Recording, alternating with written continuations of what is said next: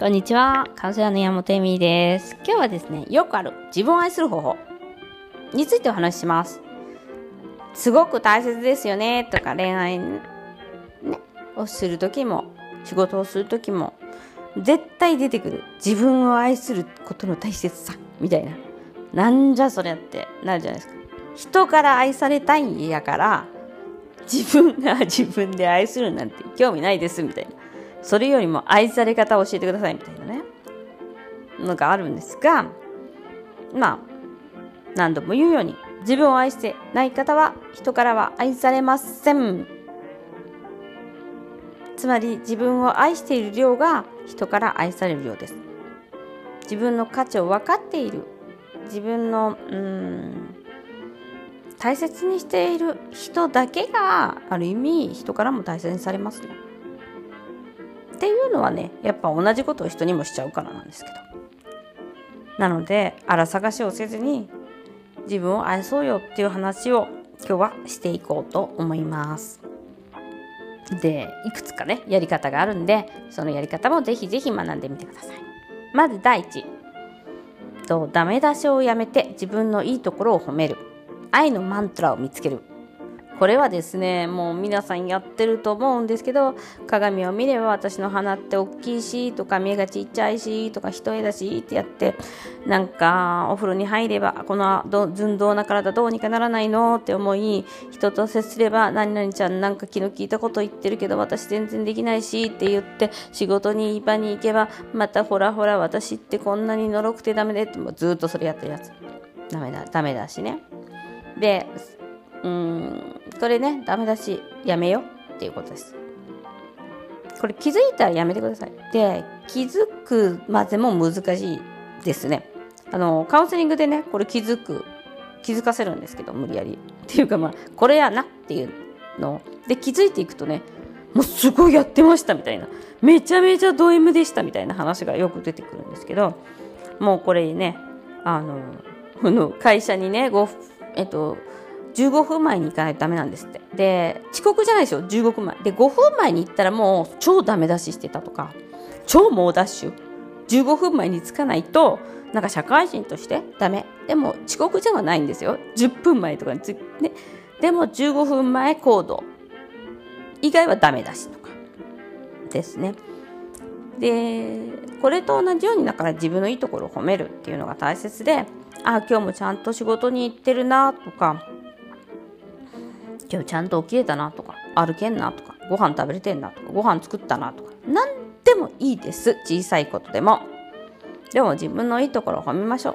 こんなに頑張ってるなって。いつもよくやってくれてありがとうね。っていう。そこでその愛のマントラという言い方をしてますけどなんか自分に対してねえっと自分をまあ、認められる言葉みたいのをねどんどんどんどん作っていくってことは私です。私の最近のマイブームは私人間国宝。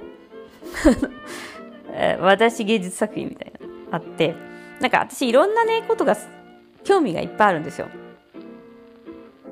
こうセクシャリティのことだけじゃなくて映画も好きだし本も好きだし料理も好きだしなんか旅行するのも好きだしなんかいろんな興味がいっぱいあってなんかそういうことに対してあいろんなことを知ってる私って今まではなんかもう八方美人じゃないけど何て言うんですかこう何一つ極められないダメな女みたいに思ってたんだけどいやいや違う。私いろんな側面を持ったすごい何て言うの芸術作品みたいな人なんだなみたいに思うようになりましたね。でなんかそれは何でもいいんですよ。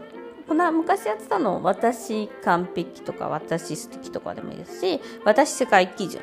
か私は愛と勇気の人間とか私は神とかでもいいですし私癒す存在だしとか私素晴らしいなみたいな。私いるだけで幸せもたらす存在だしみたいな。なんかね当たり前になりますからそれが。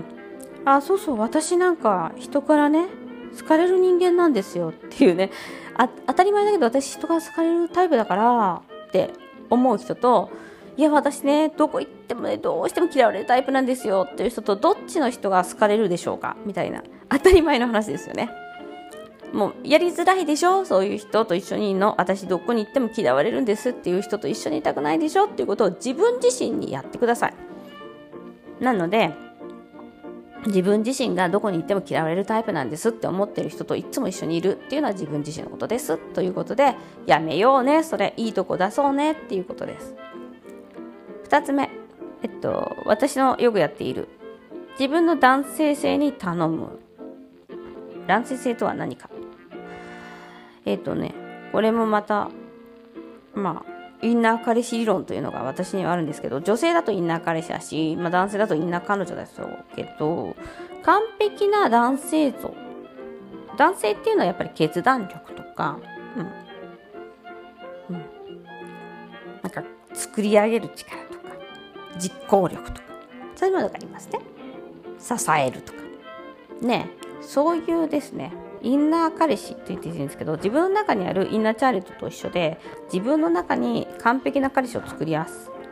そしてその人に褒めてもらうとしたらどうしたいかなとかその人にどういう言葉を言ってほしいかなとかどういうことをしてくれたらそういう彼氏は嬉しいかなっていうふうに自分自身の中で自分を満たすんです。例えばこれ買ってって言ってまあまあしょうがないな買ってやるかって買ってあげるんです。自分で。その一人二役みたいな。二人ごとみたいな感じですね。んでどんな形でやっぱりその理想的な男性に褒めてもらいたいかとか。ですね。そういうことをねやっていく行動もあります。田舎りしはまた別で話しますね。でですねもう一つ。3つ。目メンタルケア。これ大切です。ヨガでも瞑想でも散歩でもお風呂でも何でもいいですけど毎日自分をリラックスして可愛がる時間を作ってあげてください。それはアロマセラピーでもいいです、えー、手をマッサージすることでもいいです。でも自分のために何か自分のメンタルや、うん、ストレスを取る時間っていうのを大切にしてください。でもう一つ。4つ目